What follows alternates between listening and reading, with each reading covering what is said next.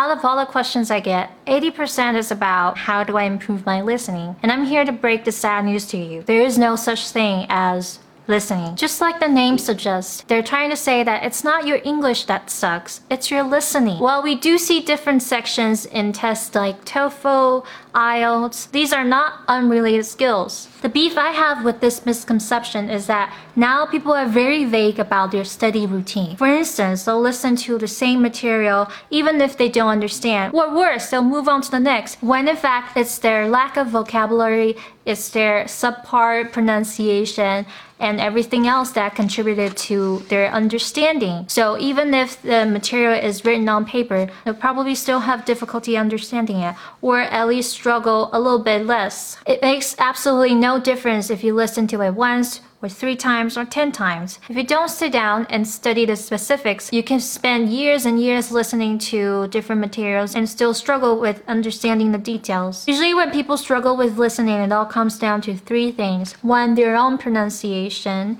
Two, vocabulary. And three, grammar. Minus the pronunciation part, listening is very much like reading, except it's faster and you can't look back and check your answers. Once it's gone, it's gone. So it requires a much faster understanding, a much better understanding of the material. That's why I ask my students to read the material first and read it out loud. If the student's pronunciation has some trouble, has some, you know, deviations, then we focus on correcting the pronunciation first. If you don't have a correct pronunciation, then you can't identify the native speakers. I mean, you could probably get away with like symbols, but in terms of connection of speech, you can't identify different words. You'll think that they're all mashed together. So you'll miss out critical details that way. A lot of people will say, oh, it's just my speaking, it's just my listening, my everything else was good. And just because they've got a decent score at school, um, it doesn't necessarily mean that they are suddenly magically better at listening and writing. The thing is, when we say we're not good at speaking, we're often put on the spot by, you know, encountering a native speaker and not knowing how to speak.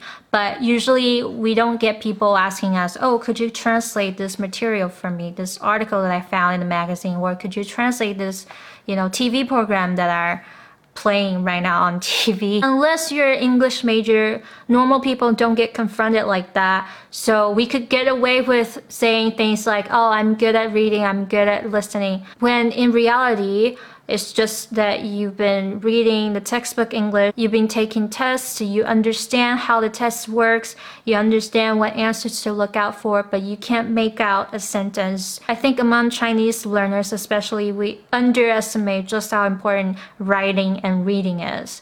And we confuse that with um, textbook English. We confuse that with, you know, taking tests and being good at tests and being good at even TOEFL or IELTS. Uh, we spend so much time trying to understand what the answers could be, what the questions could be, that we forget that there are so many reading materials out there. There are so many words that still we don't know. So I guess what I'm trying to do is to urge you please stop asking me to give you advice on speaking and give you advice on listening. Just focus on the specifics of your English. If your pronunciation is still, you know, less than decent, then spend time on that. And you'll find out that once you stop focusing on, you know, speaking or listening, then all of your skills will become better simultaneously. And make no mistake, the people that you think are good at speaking, are good at listening, they're not just good at speaking. It's only the tip of the iceberg. I can't speak for everyone, but if you think that I'm good at speaking,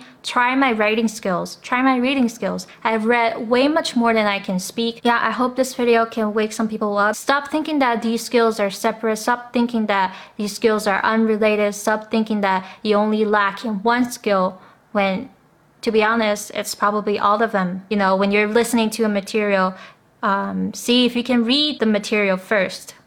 Okay? All right bye